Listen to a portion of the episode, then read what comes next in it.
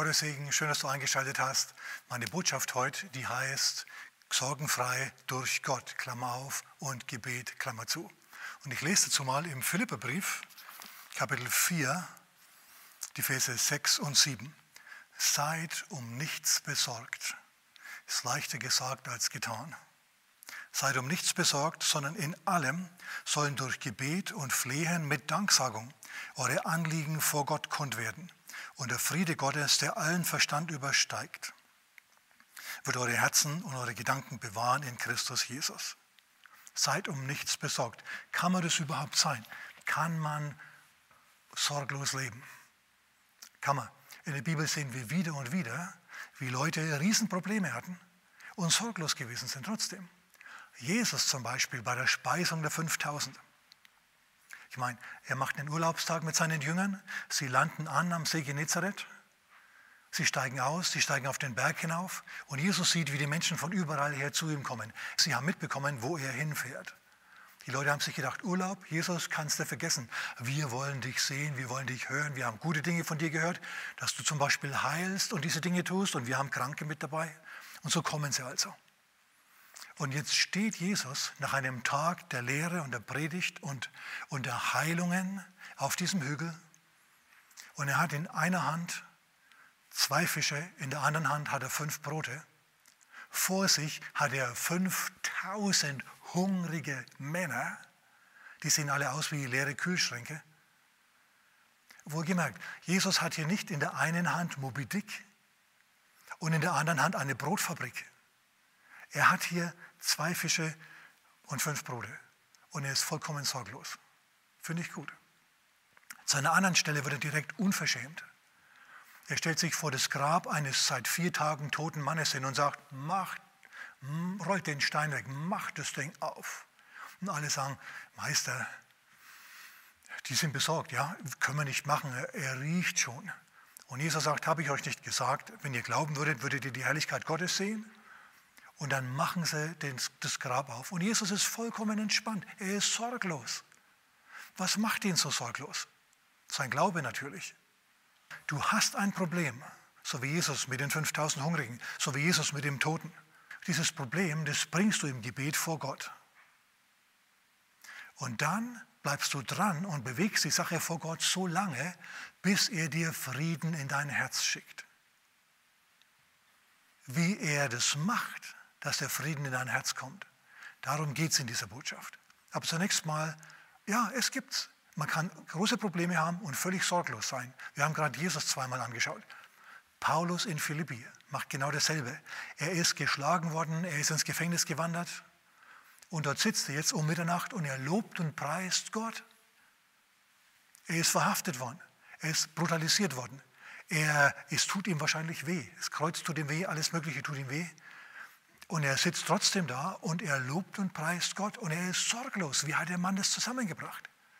Lass mich jetzt mal über was sagen über die Abhängigkeit von Gott. Schau, als Beter und als Christ, als Mensch bist du abhängig von Gott. Wenn Gott dir dein Gebet nicht erhört, dann bleibst du unerhört. Ist so. Und Gebet ist keine Technik. Lobpreis und Danksagung ist auch keine Technik. Wenn ich oft genug gelobt habe, wenn ich oft genug eine bestimmte Bibelstelle zitiert habe, dann fällt die Kraft Gottes auf mich. Kannst du vergessen. Es ist kein Ritual, das du abspulst. Du brauchst eine Reaktion Gottes. Wenn Gott nicht reagiert, dann tut sich nichts. Dann bleibst du in der Sorge verhaftet.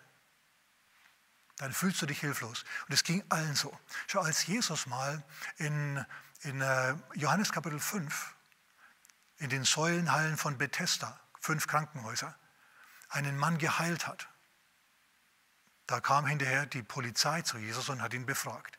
Und er sagt dort in Johannes Kapitel 5, ich kann nichts von mir selber tun, sondern ich tue nur, was ich den Vater tun sehe. Gute Zwischenfrage, was siehst du den Vater tun? Siehst du ihn als jemanden, der die Kranken heilen will, die Hungrigen speisen will, jemand, der Kraft gibt, jemand, der gern gibt.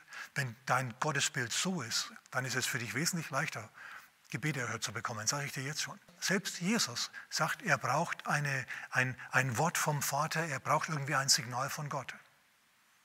Wenn Jesus das sogar gesagt hat, was sagen dann wir? wieder und wieder sehen wir das, dass, äh, dass auch die vollmächtigsten Männer Gottes vollkommen hilflos waren. Nehmen wir mal Johannes 21 her.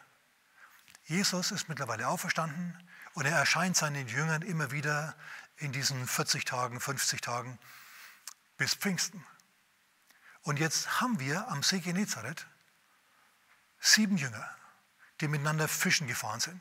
Das sind Männer des Glaubens, durch deren Hände Zeichen und Wunder schon passiert sind, die mit Jesus gegangen sind, drei Jahre, dreieinhalb Jahre. Also die wissen, wie man betet.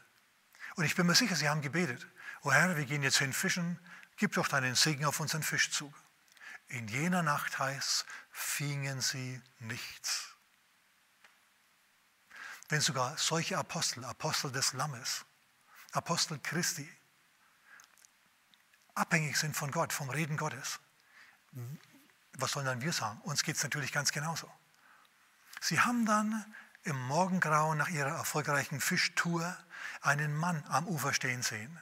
Es war der Herr, das wussten sie aber nicht. Und er sagt zu ihnen, habt ihr was gefangen? Habt ihr was zu essen? Und sie sagen, nein. Und damals war es so, wenn du nichts zu essen hattest, dann hattest du nichts zu essen. Und dann sagt er, werft euer Netz aus auf der anderen Seite, auf der rechten Seite und dann werdet ihr fangen. Und die machen das und dann machen sie einen riesigen, gewaltigen Fischzug. Ein Wort von Jesus segnet dich so sehr, dass du innerhalb von ganz kurzer Zeit genauso gesegnet bist, als ob du die ganze Nacht erfolgreich gefischt hättest. Das Wort Christi, das Wort Gottes gibt den Ausschlag. Wir sind abhängig von einem Wort Christi. Okay? Abhängig, wir sind abhängig. Jesus war abhängig vom Vater, die Apostel waren abhängig und wir sind abhängig von einem Reden Gottes. Gebet ist nicht ein Ritual, das wir abspulen und dann passiert garantiert etwas, sondern Gebet ist Reden mit Gott und bekennen, ich bin abhängig von dir. Bekenn ihm das. Es ist wichtig, dass du sagst, Herr, ich bin hier echt in Sorge und wenn du nicht eingreifst, dann weiß ich nicht, was weiter passieren wird. Und dann sorgst du dich natürlich zunächst einmal weiter, aber du bewegst dein Anliegen weiterhin vor Gott solange bis du ein Signal von Gott in dein Herz hineingefunkt bekommst. Und jetzt ist natürlich interessant, wie kommt das Wort Gottes zu uns? Wie ist es, wenn dieser Friede in unser Herz hineinfällt, dass wir sorglos werden? Wohlgemerkt, ohne dieses Wort werden wir nie sorglos werden, wir werden immer in der Sorge verhaftet bleiben. Und es kann sein, dass du nicht einmal betest und dann ist alles anders. Es kann sein, dass du wieder und wieder kommen musst, weil du wieder und wieder in dieser Sorge drinnen bist und Gott irgendwie noch nicht gesprochen hat. Es kann sogar sein, wenn er lange genug nichts sagt, dass du mal einen Tag fasten musst oder beten musst oder dass du ihm einfach, um seine Aufmerksamkeit zu erregen, wie Cornelius das gemacht hat, ein Opfer gibst. Das sind alles Dinge, die ich gemacht habe und von denen ich weiß, dass sie funktionieren, dass, dass sie mir helfen, mit Gott in Verbindung zu treten. Oder dass Gott halt dann irgendwann sagt, ja gut, was willst du denn, Bub? Und reagiert. So lasst, lasst mich euch ein paar Beispiele geben, wie das Wort zu uns kommt. Zunächst einmal 2. Korinther Kapitel 1, Vers 20. Dort heißt es, so viele Verheißungen Gottes es gibt in ihm ist das Ja und deshalb auch durch ihn das Amen. Gott zur Ehre durch uns. So viele Verheißungen Gottes, wie es gibt, die sind alle Ja und Amen in Christus. Die Wahrheit ist nämlich eigentlich die, dass alle Verheißungen, die in der Bibel stehen, Jesus gemacht wurden. Und du bist in Christus. Also gelten seine Verheißungen auch dir die Verheißungen der Gesundheit, die Verheißungen der Versorgung, die Verheißungen, dass es aufwärts geht mit dir, alle diese guten Verheißungen, die gelten alle dir. Jede Verheißung, alle Verheißungen sind Ja und Amen in Christus. Was bedeutet das? Bedeutet, du musst deine Nase ins Wort Gottes stecken und lesen. Du hast dein Anliegen vor Gott gebracht, hast gesagt, Herr, ich habe dieses Problem oder jenes. Und jetzt sprich zu mir. Gib mir einen Geist der Weisheit und der Offenbarung, in der Erkenntnis deines Willens, in der Erkenntnis deiner selbst. Gib mir geöffnete Augen des Herzens, damit ich sehe, was mir von dir geschenkt ist. So hat Paulus für die Epheser gebetet, in Epheser 1 ab Vers 17. Und wenn du das gebetet hast, um geöffnete Augen des Herzens, dann fängst du an, die Bibel zu lesen. Und dann liest du einfach, einfach ganz entspannt vor dich hin. Und du liest mal hier und mal dort und das interessiert dich nicht so und das interessiert dich mehr. Und du liest und du bleibst dran. Und du kommst über viele interessante Bibelstellen und viele Verheißungen auch. Aber irgendwann passiert es, irgendwann passiert es, dass dich eine Bibelstelle besonders anspricht. Plötzlich klickt es und du denkst dir, das ist mein Wort, das spricht zu mir, das spricht zu mir, das spricht zu mir. Und dann macht sich der Frieden in deinem Herzen breit. So, eine der Arten und Weisen, wie das Wort Gottes kommt, also wie das, wie das Reden Gottes vom Himmel auf die Erde in dein Herz hineinkommt, ist durch das Lesen von Gottes Wort. Schau, man kann die Bibel lesen und es kann dir nichts bringen. Oh, mein Bibelleseplan sagt, ich muss drei Kapitel lesen. Also gut. Und dann liest du ein halbes und schaust auf die Uhr. Schaust, so wird es nichts. So, das kannst du dir sparen. Lies das Ganze entspannt, liest vor dich hin und dann wird es was. Irgendwann ist es dann so weit, dass der Herr zu dir spricht. Und du kannst da durchaus öfter zum Herrn gehen und kannst sagen, Herr, ich habe noch nichts von dir gehört. Lass mich's hören, Herr. Und da kommt dann eben das, was Paulus schreibt, Gebet und Flehen ins Spiel mit Danksagung. In dem Moment, in dem Gott gesprochen hat, schaltest du um von Beten und Betteln und, und Flehen auf Gott danken. In dem Moment, in dem der Herr dir ein Wort lebendig gemacht hat, auf seine geheimnisvolle Weise, das muss man erlebt haben, das kann man nicht erklären. In dem Moment hörst du auf zu, zu, zu, zu bitten und du dankst. Und sagst, danke Herr. Danke Herr, dass du mich gehört hast. Danke für den Frieden im Herzen. Danke Herr, ich habe den Sieg. Und das ist der Moment, in dem du vor den 5000 stehst mit Brot und Fischen. Du dankst für viel zu wenig. Ja, was du hast, ist viel zu wenig, aber du dankst trotzdem für das Wenige. Du weißt, du hast jetzt den inneren Frieden im Herzen. Gott wird dieses große Problem, die 5000 Hungrigen, erledigen. Er wird es irgendwie machen. Er wird es machen.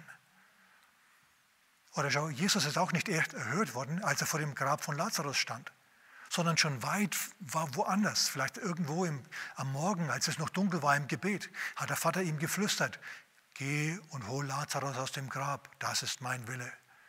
Und Jesus sagt, werde ich machen. In dem Moment hatte er seine Anweisung und konnte kühn und sorgenfrei machen, was er tat. Wie spricht Gott noch? Wie kommt das Wort Gottes noch zu dir? Ganz, ganz wichtig, ich habe es jetzt bisher immer ein wenig mit der Speisung der 5000 gehabt. In Matthäus Kapitel 14 und in Lukas 6 wird uns gesagt, er wurde innerlich bewegt, als die Volksmengen zu ihm kamen. Das griechische Wort ist eusplan schnitzomai. Das bedeutet, er hatte plötzlich gute Eingeweide die wörtliche Übersetzung. Ja? Das bedeutet, er hat eine, eine intensive Liebe für diese Menschen plötzlich gespürt. Denn sie waren wie Schafe ohne Hirten. Das hat sein Hirtenherz ganz einfach erweicht. Das hat an sein Hirtenherz appelliert. Und dann hat er sie gelehrt und hat gepredigt und hat sie geheilt und zum Schluss hat er sie auch noch gespeist. So, diese spontane Liebe für etwas oder für jemanden, die sehen wir bei Jesus wieder und wieder. Es kann sein, dass es bei dir in deiner Übersetzung heißt, und er erbarmte sich über sie. Das ist genau dieses Signal, dieses Signal der, der überströmenden Liebe für eine Person, für eine Volksgruppe. Als mal vor vielen Jahren, 2001, ein Erdbeben in Indien stattfand, haben wir hier ein, ein, ein Gebetstreffen gemacht, normaler Gebetsabend. Und ich lief rum und plötzlich hatte ich sie in meinem Herzen. Eine tiefe Liebe für die Inder, eine tiefe, tiefe Liebe für die Inder. Als es war, als ob die mir zurufen würden, du hast, was wir brauchen, kein Witz. Und so bin ich da rumgelaufen und habe mir gedacht, oh, diese Inder, erbarm dich. Damals hat ein Erdbeben stattgefunden, das 100.000 Indern das Leben gekostet hat. Und aus irgendeinem Grund hat mich das innerlich bewegt. Neun Monate später stand ich in Indien auf einer Plattform vor Tausenden von Leuten und habe denen das Evangelium gebracht. Nicht allein, mit anderen zusammen natürlich. Du bist ja vollkommen abhängig von den Brüdern und Schwestern in Indien. Aber es hat stattgefunden. Der Herr hat da eben eine Tür aufgemacht und, und wir haben Frucht gebracht in Indien, preis dem Herrn. Wir finanzieren auch diese Werke, die dort in diesen Gegenden arbeiten bis zum heutigen Tag.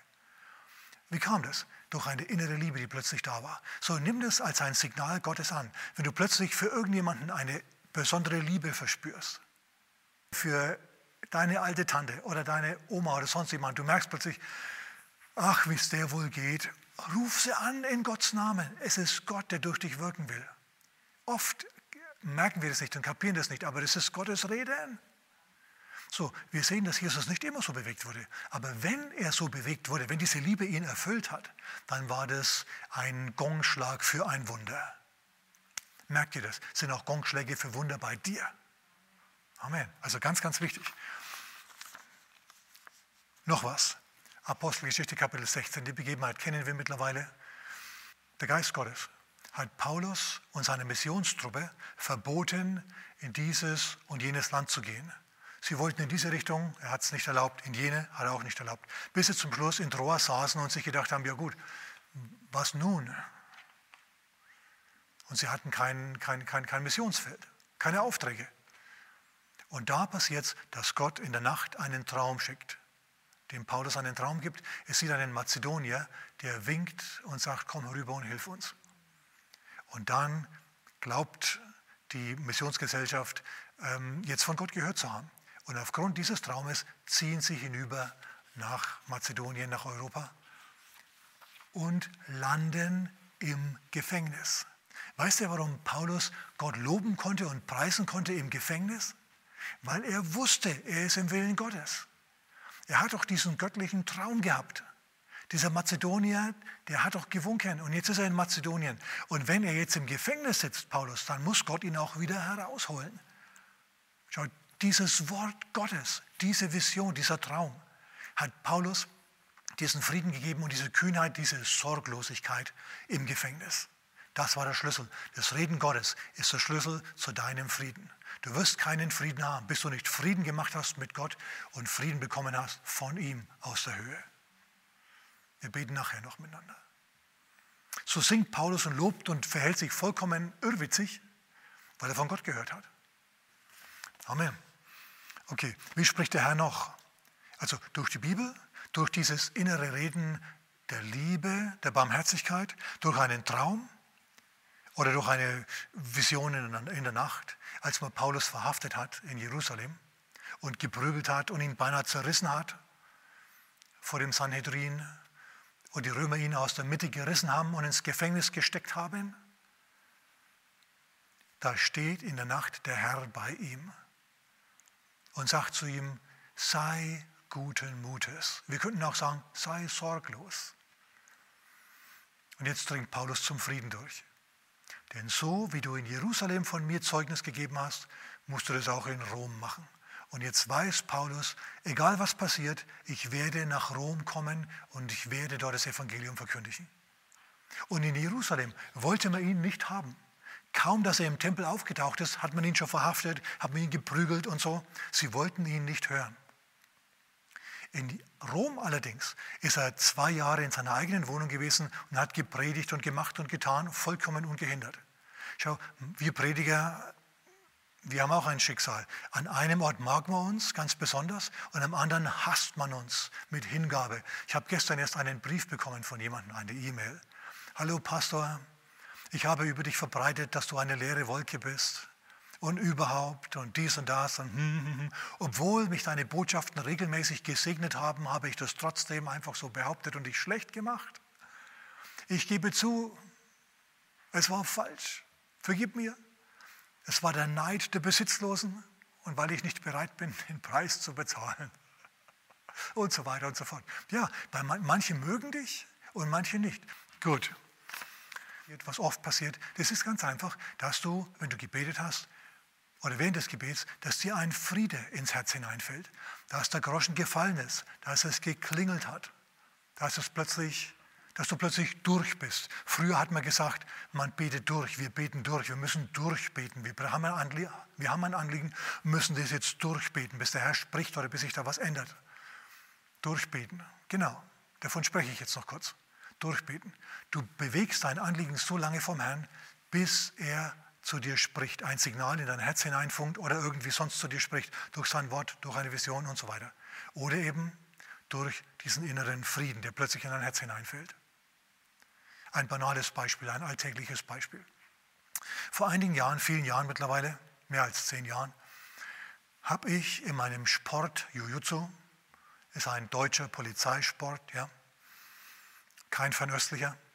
Also bei meinem Sport Jiu-Jitsu habe ich den braunen Gürtel gemacht oder wollte ich machen und habe mich darauf vorbereitet. Dieser braune Gürtel, der, ist, der gilt als der kleine Schwarzgurt und ist ziemlich schwer und die sind auch ziemlich streng.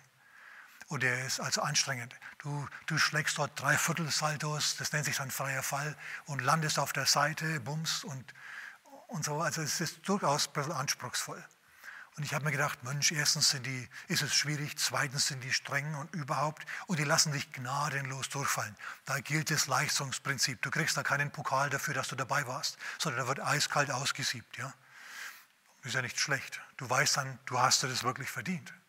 Naja, und ich denke mir also, Herr, hm, es ist ein Anliegen, ich möchte es gut machen, Herr. Und ich sage dir auch, warum ich will, dass es gut wird. Du musst Gott immer Argumente geben für das, was du willst warum er es dir geben soll. Und ich habe zu ihm gesagt, Herr, die wissen, dass ich ein Pastor bin, dass ich Christ bin. Ich muss eine gute Figur machen für dich und für mich natürlich auch, damit, äh, damit es was wird. Und wenn ich jetzt Christ bin und durchfall, Herr, das schaut ganz, ganz schlecht aus, schlechter als bei anderen Leuten, weil mit mir sind sie kritischer. Naja, auf jeden Fall bringe ich meine Sache so vom Herrn einen Tag, zwei Tage, eine Woche, zwei. Und ich laufe so spazieren mit dem Hund seinerzeit noch und denke mir, Herr, hm, was ist? Und dann ist es passiert. Plötzlich plumpst dieser Frieden in mein Herz hinein. Und die ganze Anspannung, Anspannung ist weg. Friede ist da. Friede macht sich breit. Wie wenn man, wenn es heiß ist, was Kaltes trinkt, das macht sich dann in deinem Bauch breit. Ja? So ähnlich war das auch. Plötzlich ist dieser Friede da. Und ich wusste, dass ich wusste, dass ich wusste, ich will bestehen. Und habe ich bestanden? Ich habe bestanden. Und du sagst, ja, und wie war es dann beim Schwarzengürtel? Den habe ich ja mittlerweile auch seit ewigen Zeiten. Schwarzgurt ist dann eigentlich der richtig große Sprung. Du, du gehst dann von den, Meister, von den Schülergraden, Farbgurten, zu den Schwarzgurten, zu den Meistergraden. Wie hast du dich vor dieser Prüfung gefühlt? Und ich sage es gleich, in der Prüfung, da waren wir zu zwölf, vier sind durchgefallen, rechnest du aus? Ja, es, sind, äh, drei, es ist ein Drittel durchgefallen, aber nicht ich. Es war so, dass da überhaupt kein Stress war. Schwarzgurtprüfung, kriegen wir schon, wird schon, wird schon. Da war von vornherein der Frieden da. Wie es es gibt, frage nicht, aber es war der Fall. So halt mal fest. Gott sendet dir Frieden hinein in dein Herz. Und wenn er dann da ist, dann bist du durch. Dann bist du durch. Halleluja. Und ich lese jetzt nochmal zum Abschluss weiter. Philippus, Philippa Kapitel 4, vielleicht 6 und 7 auch nochmal, um dann weiterzulesen. Seid um nichts besorgt. Jetzt wissen wir, wie das geht. Jetzt wissen wir, dass es einen Anlauf braucht sondern lasst in allem durch Gebet und Flehen mit Danksagung eure Anliegen vor Gott kund werden. wenn der Traum da war, wenn du das Wort bekommen hast, wenn du die entsprechende Stelle gelesen hast, wenn der Frieden in dein Herz gefallen ist, dann musst du sofort umschwenken auf Danksagung. Das stärkt deinen Glauben. Danksagung. Sag mal mit mir, danken hilft vor Wanken. Das ist wichtig. Und jetzt Vers 8. Wenn du im Frieden bleiben möchtest, dann musst du da was dafür tun. Denn es gibt die Mächte und Kräfte der Welt, die alles dran setzen werden, dich aus dem Frieden wieder herauszuschmeißen. Mit Fußtritten, mit Handkantenschlägen, mit allem drum und dran. Und deswegen schreibt Paulus jetzt noch die Verse 8 und 9. Übrigens, Brüder, alles was wahr, ehrbar, gerecht, rein, liebenswert, wohllautend ist, wenn es irgendeine Tugend, ein Wohlverhalten gibt, wenn es irgendein Lob gibt, darüber denkt nach. Paulus sagt hier, Leute, denkt absichtlich positive Sachen. Hängt euch nicht an euer Problem hin und denkt über euer Problem nach, denkt über euren Frieden nach. Denkt an den Moment, als der Friede zu euch kam. Über das Wort, das Gott dir gegeben hat, über den Traum, den er, den er dir geschenkt hat. Darüber denkt nach und nicht mehr über das Problem. Darüber denkt nach, was ihr auch gelernt und empfangen und gehört und an mir gesehen habt das tut. Paulus hatte auch Probleme. Paulus hat auch gebetet. Paulus hat Frieden bekommen. Paulus hat Erhörung bekommen. Der Friede geht der Erhörung voraus. Du wirst erst Frieden haben und dann die Erhörung. Also, wenn ihr so lebt, sagt Paulus, dann wird der Gott des Friedens mit euch sein. Dann wird der Gott des Friedens mit euch sein. Wer will, dass der Gott des Friedens mit ihm ist? Wenn du willst, dass der Gott des Friedens mit, ihm, mit dir ist, dann musst du, nachdem der Friede mal gekommen ist, auf diese Dinge, auf die positiven Dinge dich konzentrieren, damit dir dieser Frieden erhalten bleibt und du durchdringst zur Erhörung. Wenn der Friede mal da ist, dann ist es nur noch eine Frage der Zeit, bis die Erhörung sich einstellt. Und in der Zwischenzeit lobst du Gott und preist du Gott und dankst ihm. Und denkst an Psalm 50, Vers 23. Dort heißt es, wer Dank opfert oder wer Lob opfert, sagt Gott dort, verherrlicht mich und bahnt einen Weg. Dein Dank bahnt einen Weg. Ihn, dem Dankbaren, ihm werde ich das Heil, äh, äh, werde ich das Heil Gottes sehen lassen, heißt es dort. Du bahnst, du bahnst mit deinem Lobpreis einen Weg, mit deinem Dank einen Weg und du wirst das Heil Gottes sehen, sagt Gott. Amen. Okay, jetzt haben wir eine wichtige, wichtige, ganz, ganz grundlegende Erkenntnis über Gebet gewonnen. Wenn du diese Lektion verinnerlicht hast, die revolutioniert dein Gebetsleben, so wie es meins revolutioniert hat. Bin ich in allem, überall dort, wo ich sein will? Nein, wir haben schon mal davon geredet. Ähm, wir sind abhängig von Gott. Wenn sogar die Apostel abhängig sind, dann bin ich genauso abhängig wie du. Der reifste Christ genauso wie der jüngste Christ. Wir sind abhängig vom Reden Gottes. So, natürlich gibt es noch viele Baustellen. Und ich bin immer noch am Bewegen von bestimmten Situationen und Problemen vorm Herrn und habe noch keinen Frieden für diese speziellen Situationen bekommen. Aber für massenweise andere habe ich den Frieden sehr wohl bekommen und hat Gott mir Türen weit aufgetan. Halleluja. Und das würde mit dir ganz genauso machen, denn er sieht die Person nicht an. So lasst uns beten miteinander. Herr, du siehst, wo wir dich bisher vollgeflennt haben und gejammert haben, anstatt gläubigen Herzens aufzublicken zu dir, Herr, und zu erwarten, dass du zu uns sprichst.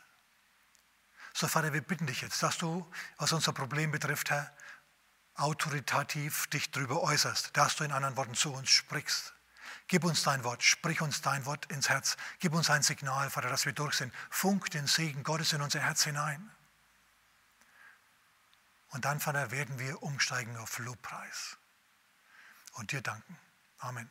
Und lass mich jetzt noch dir eine Gelegenheit geben, Jesus in dein Leben einzuladen. Falls du das noch nie gemacht hast, dann bete jetzt einfach mit mir. Bete einfach mir nach, ganz einfach. Sag, Herr Jesus, komm in mein Leben. Vergib mir meine Sünden mach mich neu und gib mir ewiges Leben. Herr, ich empfange jetzt. Amen. Wenn du das zum ersten Mal mitgebetet hast von Herzen, bist du jetzt ein Kind Gottes. Gute Sachen sind unterwegs zu dir. Amen.